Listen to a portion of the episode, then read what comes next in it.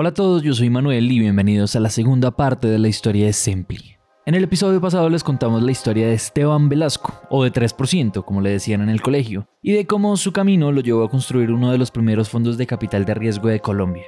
También les contamos cómo después de alcanzar eso, que era su sueño, o al menos su plan de vida, se topó casi que como un panfleto en la cara con una oportunidad. Cuando un empresario dice que necesita 150 millones de pesos, no necesita 20 necesita 150 millones de pesos. Hay que entender que quien está al frente del negocio es el empresario y no la institución financiera. Lo que veíamos era una frustración impresionante.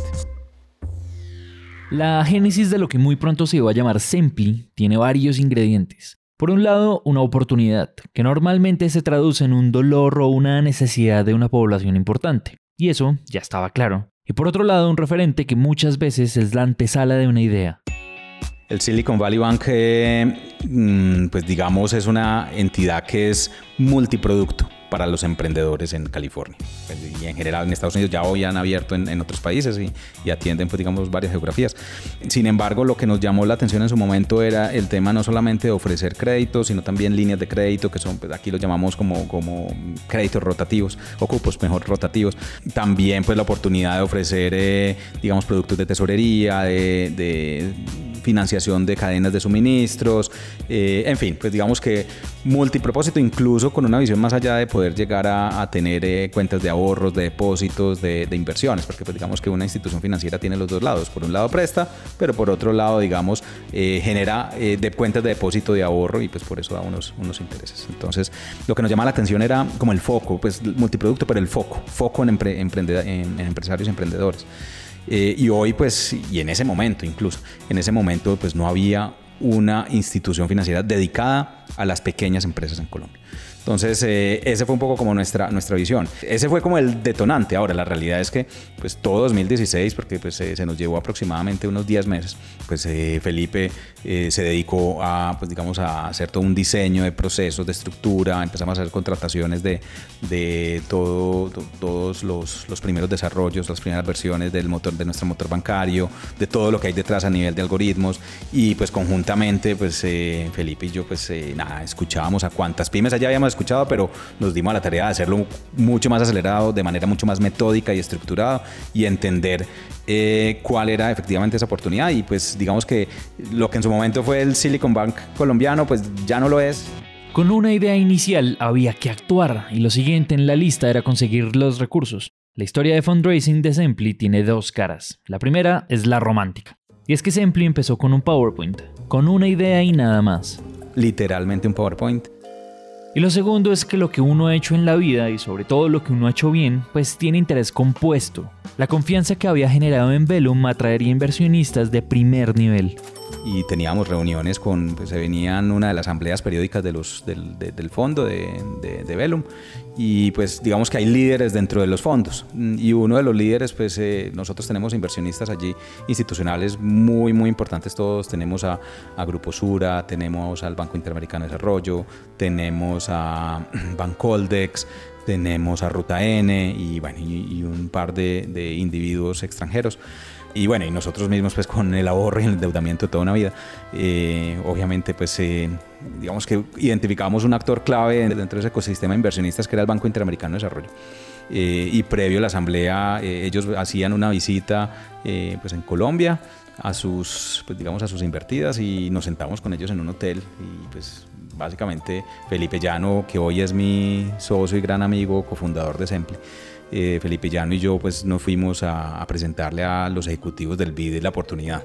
Y fuimos dibujando y fuimos dibujando a tal punto que en cuestión de... fue muy rápido, eso pues, eh, hicimos un dibujo, en dos días teníamos un PowerPoint eh, y en cuestión de 10 días teníamos un estudio preliminar por parte del Banco Interamericano de Desarrollo para, pues digamos, para apoyarnos con una cuantía muy importante. y pues eso pues detonó cuando tú tienes un ancla, eso pues detona, eso es un círculo virtuoso una bola de nieve espectacular, porque entonces pues nos fuimos después a, digamos, con los inversionistas privados que, que, estaban allí en el fondo, les presentamos la oportunidad y todos de una u otra manera nos, apoyan, nos han apoyado. Entonces recibimos inversión de del Banco Interamericano de Desarrollo, como ya dije, de los, de los irlandeses, sumamos a unos externos que no están en el fondo, como por ejemplo Oico Crédito, Incofin, que son unos fondos muy grandes europeos de impacto, eh, algunos fondos pequeños de capital semilla y algunas familias. Con eso empezamos, eh, a la fecha ya hemos levantado 13 millones de dólares en, en, en equity o en inversión, pero una compañía como la nuestra, una fintech de préstamos también toma préstamos. O sea, nosotros tomamos préstamos para poder prestar. Entonces, sumado a esos 13 millones de dólares, también hemos levantado cerca de 12 millones de dólares en deuda. ¿Quiénes nos han prestado? Nos ha prestado también el Banco Interamericano de Desarrollo, un fondo suizo que se llama Alfomundi, un fondo holandés que se llama eh, Triple Jam y Bancoldex. Bancoldex es nuestro principal proveedor de, de deuda y pues tiene unas líneas espectaculares con el cual podemos apoyar a nuestros empresarios. Digamos que la confianza es, yo creo que es uno de los mayores activos que un emprendedor puede tener. Eh, la, confianza, pues al final nosotros la habíamos generado alrededor de, de muchísimos años trabajando con, con, esos primeros inversionistas que venían desde el fondo de, de, de Venture Capital, de Velum. Eh, y eso pues para nosotros pues fue un, un check eh, de parte de ellos porque conocían nuestra dinámica, conocíamos nuestra, nuestra estructura y conocían muy bien la oportunidad. Eh, y sin duda, si, si, hay un empresario que esté buscando un inversionista, yo, yo pues recomendaría siempre generar esos activos de confianza, que son, que son valiosísimos. Después de eso, lo que sigue es nacer. Estábamos en una oficina de 35 metros cuadrados acondicionada con un, con un deck que le pedimos al arrendador que por otros 20 metros más. El, digamos, estábamos eh, cuatro personas y media, ese media porque pues, nos freelanceaba. Eh, y pues básicamente, eh, y, un poco la arquitectura de, de, de Sempli se fue creando alrededor de integraciones con terceros. Eh, y yo creo que eso nos hace muy versátil en todo el tema de, de los modelos de inteligencia y analítica que hay detrás. entonces, pues claro, tú hablabas con, tú hablabas con, pues seguramente con alguien que mínimamente podría tener una visibilidad de Sempli y pues veía un motor bancario pues eh, muy elaborado, un proceso muy elaborado, veía un fondeo muy sólido porque ya teníamos y ya habíamos, eh, pues podríamos pues, a nivel privado, pues no lo, no lo hicimos público en su momento, pero pues podíamos anunciar varios, varios millones de dólares detrás y éramos cuatro peludos y medio. cuatro y medio peludos. Sí, digamos que de manera oficial es, es, como cuando uno le pregunta a la novia cuál es nuestra fecha de, de, de aniversario. Pues hay como muchas, o por lo menos en mi caso. Para mí el, el, el, momento en ese hotel con el Banco Interamericano de Desarrollo pues es, es una fecha, eh, por allá a principios de 2016. Eh, hay otra, pues hay un hito y es cuando constituimos la sociedad, por allá a mediados de 2016 igualmente. Eh, pero a mí la que más me gusta es en el momento en el que hicimos nuestro primer crédito y ese es el 10 de enero de 2017. Eh, y pues, ¿por qué? Porque pues era la capacidad, digamos que, que abrir la puerta al estadio y recibir el primer asistente y pues eh, empezar a ver ya los otros llegar, pero pues fue el primero, fue el primer asistente. Entonces ese, ese digamos que ese hito pues para nosotros nos, nos marca, más allá de que en ese momento ya teníamos por supuesto un, un desarrollo tecnológico detrás importante. A grandes rasgos, así es como nace Sempli. Es curioso, pero siempre que contamos la historia de una compañía nos enfocamos demasiado en la génesis. Y eso, en nuestra opinión, es porque la génesis es muy narrativa, es como muy noticiosa. Contar cómo alguien tuvo el coraje de ver una oportunidad y transformarla en una empresa. Y ojalá renunciando a un trabajo, eso es muy bacano. Pero lo cierto es que nacer, que ya tiene un grado de dificultad, pues es lo más fácil. Después de eso, entras en contacto con el mercado, que a veces es una carretera destapada y a veces un monte que hay que abrir con machete. Después de eso, las historias son menos bonitas, pero son más valiosas. Por eso la queríamos contar sin afán. Te lo podría partir eh, por unidades de tiempo anual. Pues 2017 fue el año pues, eh, de lanzar y todo lo que implica un lanzamiento el lanzamiento implica que hay eh, luces que no están cuadradas, implica eh, que teníamos eh, una puerta abierta, pero necesitábamos dos puertas abiertas, que teníamos, por supuesto que seguramente llevamos a la cancha siete jugadores, pero necesitábamos once.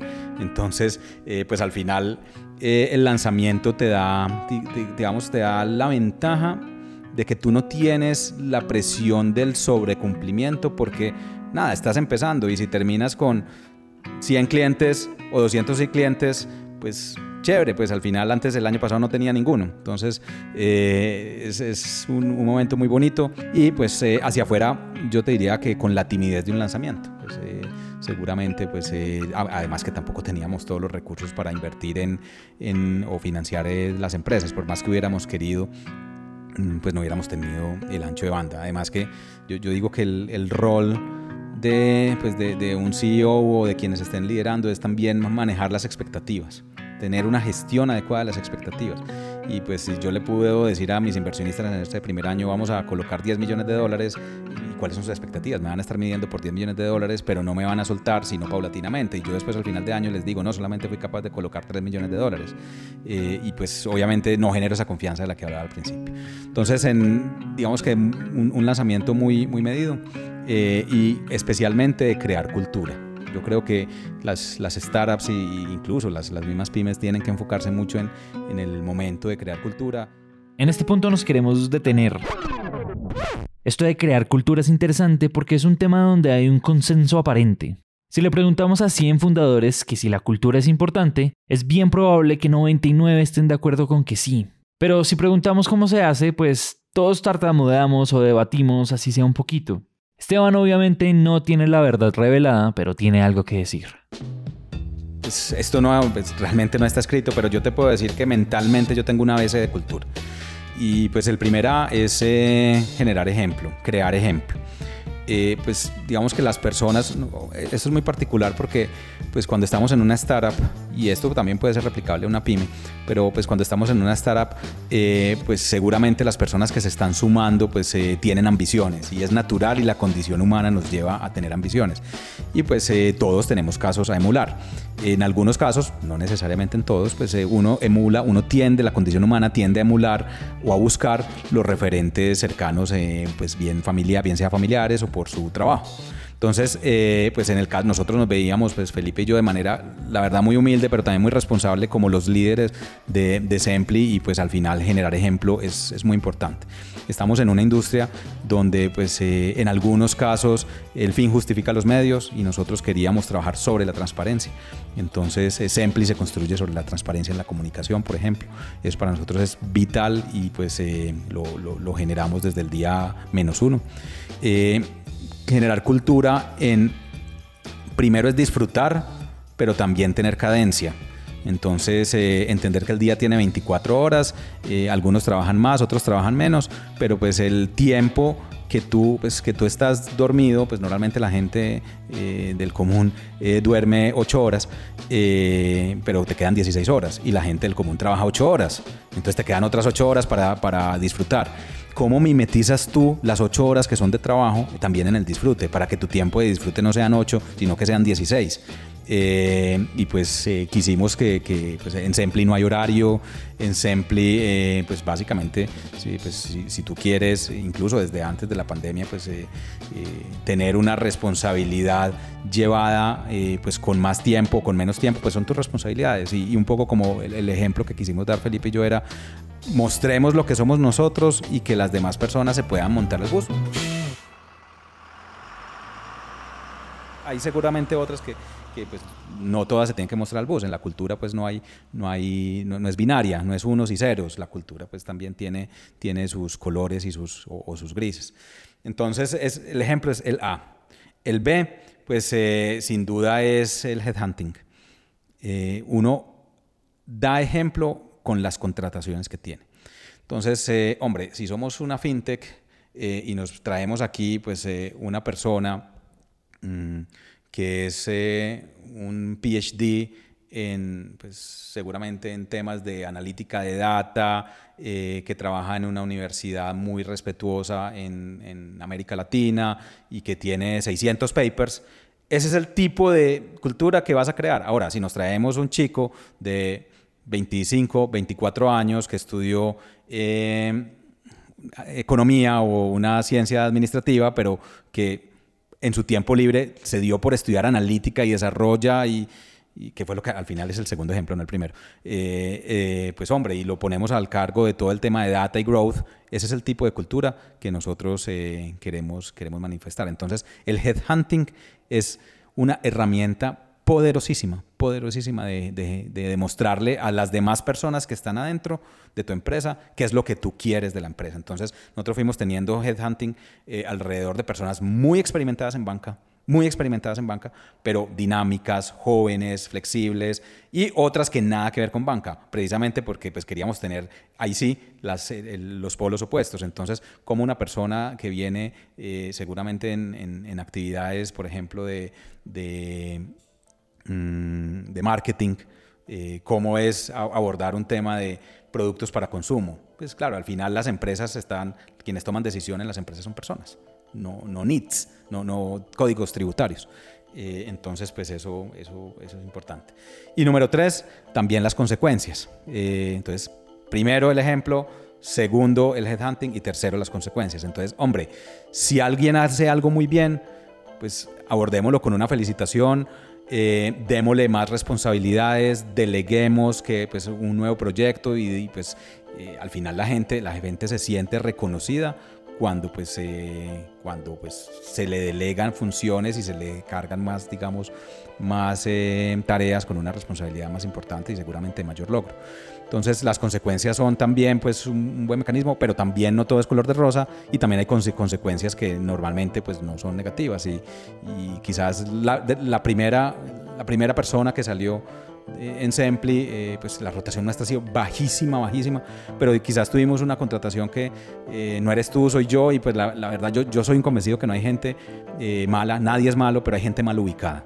Entonces probablemente esta era una persona que iba a florecer mucho mejor en otro lugar. y pues yo creo que fue un mensaje duro, que porque claro, pues no sé, éramos quizás para ese momento 17, 18 personas, y pues mandamos un mensaje como, uy, eh, esta persona ya no estaba y era una persona súper querida, pero pues yo creo que la gente se dio cuenta con, con la consecuencia de lo que estaba sucediendo allí. Si el 2017 fue el año para nacer, para reconocer el terreno y para crear cultura, el 2018 fue un año de crecimiento, y entonces los aprendizajes son de otro color. 2018 fue, digamos, un año de muchos aprendizajes. Y hablo, hablo de muchos aprendizajes, pues porque fue un año en el que, claro, nos, nos multiplicamos por 8 versus el año anterior, pues eso pues, no, no dice mucho, pero pues al final eh, lo que implica operativamente, eh, pues eh, crear una compañía que, pues, que tenga la capacidad de, de, a nivel de mercado o de por lo menos de su oferta, multiplicarse por 8, pero en gente no, pues en, en gente te multiplicas por 4. Entonces los aprendizajes en las eficiencias, los aprendizajes en los dolores, primeros dolores, eh, que empezamos a sufrir. 2017 todos éramos muy, eh, todo era color de rosa. En 2018 pues digamos empezamos a, pues digamos a aceitar algunos procesos que, que, no estaban bien aceitados y de cara al mercado pues eh, yo creo que fue un momento también muy muy especial porque pues nos dio la capacidad de, pues, de abordar esos aprendizajes con, con nuestros clientes y desde ese momento nosotros medimos el indicador de, de NPS que es eh, pues un indicador que se utiliza mucho en satisfacción de cliente. Que, eh, a quienes no lo conozcan los invito a que lo miren, que es Net Promoter Score NPS. Y nuestros NPS eh, desde ese momento eran espectaculares y quisimos construir sobre esos aprendizajes. Entendimos, entendimos en ese aprendizaje que FinTech tiene que ver con experiencia. todo lo demás es carreta. O sea, digital es que a mí ya hasta me da pena decir que somos digitales, porque es que digital, digital debería ser un default. Mm, y me da pena ajena de aquellos bancos que dicen ya somos banca digital. Hombre, no, es que pues nada, es un canal más o es tu canal, o, pero, pero pues no, no, pues, no, no me abordes así, abórdame desde la experiencia. Y 2018 pues construimos mucho de nuestra propuesta de valor desde la experiencia, inclusive pues eh, hoy pues desde nuestra base de clientes tenemos clientes que han repetido, que, nos, que, han cumplido su ciclo de, un préstamo y son los primeros que están pidiéndonos eh, pues renovar su crédito o pues eh, coloquialmente le decimos retanquear, mm, retanquear pues obviamente si están en un saldo pues que ya está abajo pues volverles a subir y son los primeros que están en nuestra lista de preinscritos para la tarjeta de crédito, entonces bueno, un, un año muy, muy chévere. Aquí otra vez nos vamos a detener. Hablemos de experiencia en un sector específico. Para mí las fintech tiene que ver mucho con la experiencia. es un concepto muy poderoso porque tú estás haciendo inclusión financiera, pero lo estás haciendo con una experiencia espectacular. Si vas a ir a comprar unos tenis a un centro comercial, a ti te gusta, ¿cierto? Pues eh, te gusta caminar, te gusta probar y, probablemente el vendedor o la vendedora en la tienda no te va a decir, no, eh, no te puedes comprar estos tenis lo que sí sucede con la banca. En la banca, en la banca eh, pues hay un, hay un ejercicio pues muy complejo y es el que tú en algunos casos debes decir que no. Eh, y, ahí pues digamos ese no soy yo, eres tú. y, ese, y eso no es fácil. Cuando hablamos de experiencia entonces pues eh, digamos que nos suscribimos a cómo la cercanía es un actor importante cómo el tiempo es un factor determinante porque los recursos se necesitan eh, pues para dentro de una semana eh, o tres días y no necesariamente para dentro de tres meses, cómo el fácil acceso que yo lo pueda tener 7 eh, por 24, no tengo que esperar que me abran aquí en la carrera 11 o en la avenida del poblado una oficina, sino que nada, yo quiero hacer mi proceso de, solicitud un sábado en la mañana o un domingo en la tarde o en la noche un día laboral, eh, tiene que ver con eh, propiciar canales que te permitan estar cerca, volvemos al concepto de cercanía, y que se hagan de manera digital. Entonces, pues, tiempo, digital, fácil acceso, es cercanía. Fíjate que eh, cuando el, primer, el primer momento que se conoce de la banca moderna, el primer momento es en, en la, digamos, en la época del Renacimiento en Florencia, en Italia. Se sentaban unos judíos, en ponían en un parque una, una manta verde y se sentaban en una banca y pues em, empezaban a hablar con las personas que necesitaban financiar sus, sus proyectos eh, y pues al final pues eh, las personas adineradas por la confianza, por la cercanía generaban eh, un crédito. Entonces yo creo que esos dolores que, que hemos padecido con la banca tradicional pues deben romperse y se rompen, la verdad, muy fácilmente. Es simplemente tomar la decisión. Y la fintech tiene que tomar la decisión. En esto que está mencionando Esteban se ha venido sustentando una parte muy importante de la propuesta de valor y el diferencial de Sempli, que ha diseñado de una forma muy intencionada el proceso de evaluación de crédito. Nosotros corremos un proceso muy, pues muy amplio, ¿cierto? En un 360 que, que nos pues nos tiene muy orgullosos porque pues hacemos lo que hace la banca tradicional, que está muy bien hecho, y es entender su comportamiento de pago, su historial crediticio, sus indicadores financieros. Está bien, pero eso es muy frío, ¿cierto? Entonces nosotros queremos ponerle un poco de color. Y en ponerle color hemos analizado ya pues variables más de carácter psicométrico para poder entender históricamente. A mí, a mí me tocó como en ese mundo, que ya no lo hacen, pero a mí me tocó como pásame una carta de referencia. Entonces ¿Qué mejor carta de referencia que yo entrar a tu LinkedIn, ¿cierto? Yo tengo herramientas hoy de, pues digamos, de, de, endorsement que me permiten mirar grados de separación y me permiten identificar con base en nuestra base de clientes quién está en dónde eh, relacionado por, por, por, LinkedIn. Por ejemplo, por poner un ejemplo. Entonces nosotros tenemos, 30, te puse algunos ejemplos, tenemos 34 puntos de, de análisis. Eh, el cliente no ve los 34 ni se los contamos ni nada, pero pues en la interacción que tenemos con ellos estamos respondiendo a los 34. Nosotros de hecho pues tenemos procesos en los que se corre absolutamente más o menos en un 70% de nuestro proceso es 100% automatizado, pero nos guardamos un espacio de una entrevista de unos 30, 40 minutos con el empresario. Mucho de lo que aprendimos en Venture Capital era cuáles son esos cualitativos que no se ven en un número en un número financiero, que no te lo arroja un buro de crédito o una, una central de riesgos. Eh, o que no te lo muestra, eh, pues de alguna manera si pagas o no pagas la seguridad social. Hay una cantidad que, pues digamos que hay captura que es, que es automatizada, que está chévere. Una, no las, una las hace la banca tradicional, otras no las hace la banca tradicional, otras eh, hay disrupción en los modelos analíticos, pero hay un espacio de mirar a los ojos a los empresarios y que te hagan un paneo de tu oficina, entender las motivaciones, los propósitos, que es ahí, sucede, gran parte de la magia. Y está bien, pues eh, tú puedes automatizar, eh, tú puedes automatizar Calendly para, un, para una agenda, tú puedes automatizar, eh, digamos, un, digamos, un formulario, pues de, en función de las respuestas que te den, pero mirar a los ojos tú no lo puedes automatizar. Y de hecho, este fin de semana leía en, en, en, una revista especializada en fintechs cómo se va volviendo nuevamente la cercanía por parte de las fintechs. y eso pues no se va a perder. Con todos estos aprendizajes capitalizados, entramos al 2019. Mm, pues en 2019 pues ya nos dimos órdenes de magnitud como, como grandes. En Colombia hay 105 instituciones financieras. Mm, te podría decir que las 105, pues no, no, tengo el número a la mano, pero pues lo podemos sacar, pero te podría decir que 99 o 100 son compañías que tienen más de 10 años. Eh, instituciones reguladas e instituciones no reguladas. Y Sempli en el 2019 logró estar en el, punto, en el puesto 32, eh, con tan solo tres años de, de operaciones. Y eso pues gracias a que crecimos muy aceleradamente, logramos nuestras rondas grandes, ahí sí habíamos recibido pues un, un bridge o una financiación puente de equity en el 2018, la materializamos, eh, la convertimos mejor en, en, equity en el 2020 y hicimos un, perdón, en el 2018 y la convertimos en el 2019, logramos una nueva ronda serie A, de manera agregada levantamos cerca de 8 millones de dólares eh, en nuestra serie A y pues eso nos permitió, pues este es un mundo muy, muy estructurado, el mundo de una, nosotros, nosotros somos fintech, pero como fintech como que nos ponemos los dos sombreros.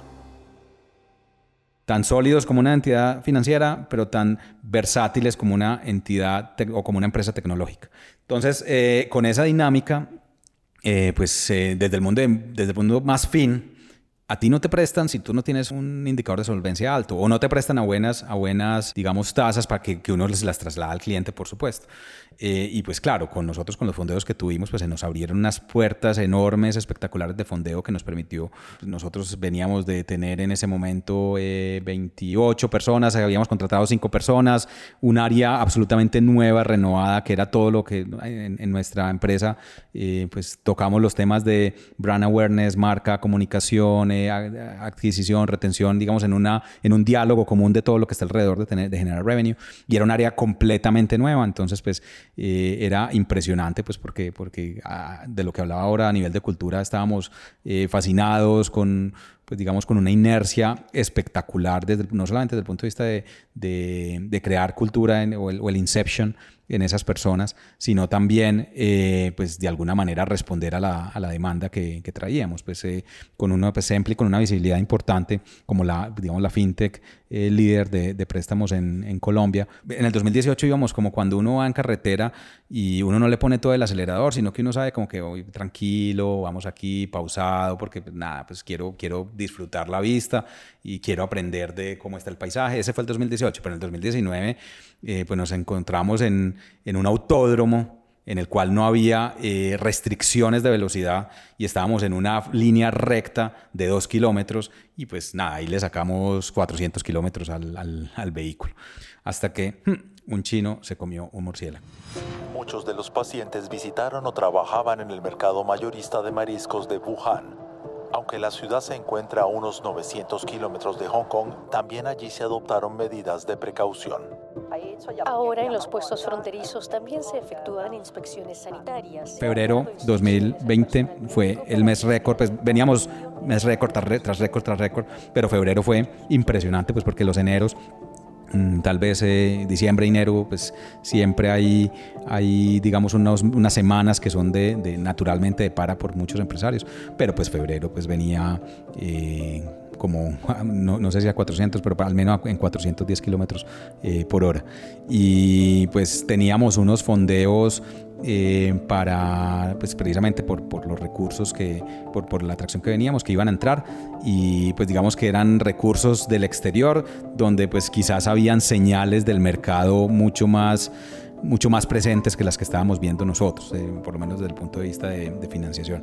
Digamos que estos fondeadores nos dijeron, vamos a poner en stand-by este fondeo eh, y pues lo que implicó en ni siquiera semanas, ni siquiera días, sino horas después, pues fue una vorágine pues que al final eh, nos encontramos. Pues, la pandemia será un capítulo ineludible de la historia de todas las empresas en el mundo. Y Sempli es uno de esos casos donde hubo que frenar en seco y cambiar rápidamente el discurso, y en consecuencia los productos, las condiciones, las metas, mejor dicho, todo. Esta compañía está enfocada en adquirir clientes, en adquirir clientes y retenerlos y hacer su mejor esfuerzo desde el punto de vista operacional y tener la mejor experiencia. En cuestión de eh, marzo, abril, mayo, nos enfocamos en, eh, la compañía se volvió en una empresa de eh, operativamente propiciar alivios. Y eso es, eso, es, eso es complejo porque tenemos, claro, tenemos automatizados nuestros sistemas que en 10 minutos creamos un producto, está bien, pero quisimos hablar con todos nuestros empresarios, hablar con todos. Pues, hay banca, hay banca que tomó una decisión, eh, quizás la banca más, más grande de este país tomó la decisión de operativamente no lo, no lo logran. Por más 10 call centers que tengamos detrás, no lo logramos hablar con todos los clientes. Simplemente pues, hacemos por un default, ponemos a todo el mundo en nuestra regla tecnológica, que entre otras cosas les costó sangre, pero eh, en nuestra regla tecnológica generamos alivio a todo el mundo. Y al que no quiera el alivio, que nos llame casi que al revés. Nosotros lo hicimos, nosotros lo hicimos eh, hablando uno a uno con todos nuestros empresarios. Eh, y yo creo que fue un momento muy bonito. Fue un momento espectacular porque fue ver la carne ya, digamos, absolutamente cruda de muchos empresarios. Eh, Colombia, pues eh, sin entrar a poner adjetivos, pues tomó unas decisiones eh, desde el punto de vista pues de, los lockdown o, confinamientos pues más, más estrictos que hubo pues en, el mundo. y pues lo que implicó eso para el, para el sector empresarial, ¿cierto? Pues el SEMPLI es un muy buen termómetro de lo que sucede en el desarrollo económico de un país, porque pues estamos hablando del 99,9% de las empresas, del 60% de los empleos y el 30% del PIB. Entonces, la, la historia corta es en esos tres meses acompañamos al 80% de nuestros clientes. O sea, eso es mucho, eso es mucho y, pues para ponerlo en una cuenta de servilleta, por cada 100 pesos que estaba recibiendo Sempli, eh, pasó a recibir 20 pesos. Eh, y pues esa dinámica, pues se, y yo hablando con, con, otras tres entidades financieras muy grandes de este país, eh, unos más, otros menos, unos 70%, otro 85%, fue un ejercicio yo creo que muy responsable, muy, muy juicioso de parte de toda la banca, regulada y no regulada, eh, porque pues el orden de magnitud de, disminución de los flujos de cajas de las instituciones financieras fue, fue fuerte. Entonces, eh, pues nosotros teníamos la fortuna de que pues siempre contamos con el apoyo de nuestros eh, inversionistas y fondeadores y allí pues con base en eso fue que pudimos dar nuestros planes de alivios. Hoy pues casi, casi un año después estamos en un, anoche que estaba preparando la junta, por eso fue que me quedé hasta las 4 la mañana. Eh, teníamos, eh, está en el 8%. Ese 80% ya es un 8%.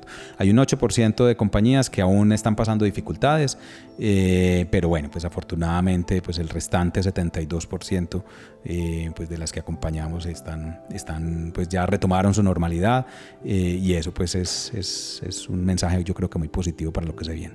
Entonces 2020, 2020 fue un año de poner el pecho. Ese fue el año de poner el pecho. Nosotros, con nuestros recursos, nuestros mismos colaboradores, eh, en, muchos, muchos temas, pues eh, en tiempo, eh, porque y, la dinámica es personas que estaban en el área de mercadeo nos están ayudando a, digamos, agilizar todos los temas de contrato digital, por ejemplo, que no tiene nada que ver. eso, fue muy bonito y yo creo que, que, las empresas lo vieron así.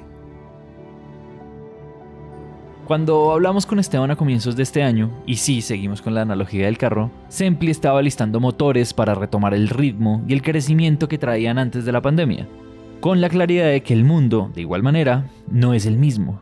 Sin embargo, el propósito de Sempli sí. Mira, el propósito de Sempli es un propósito de hacer disrupción en la industria de tal manera que podamos cumplir los sueños de los empresarios. Si el empresario colombiano está bien, la industria va a estar bien y nosotros vamos a estar bien. Queremos eh, y hacer disrupciones eh, no solamente proponer cambios, sino ejecutarlos, hacerlos.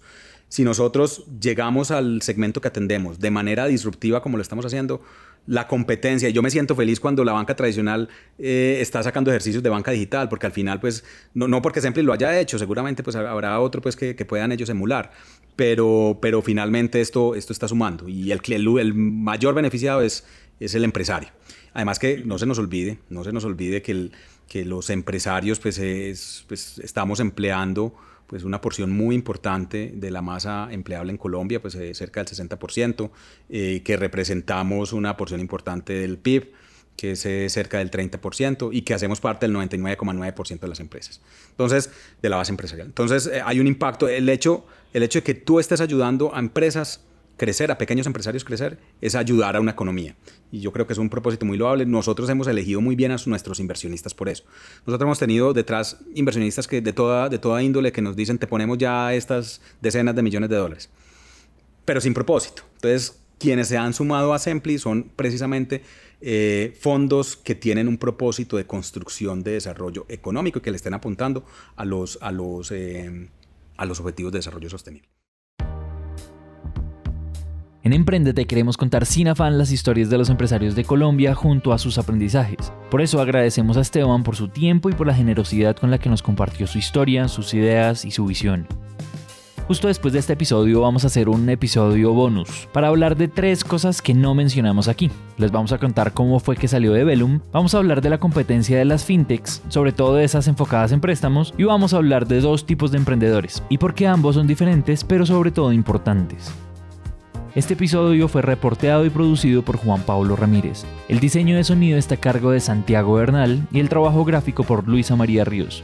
Mi nombre es Manuel Torres y nos vemos en un siguiente episodio. Gracias por escuchar.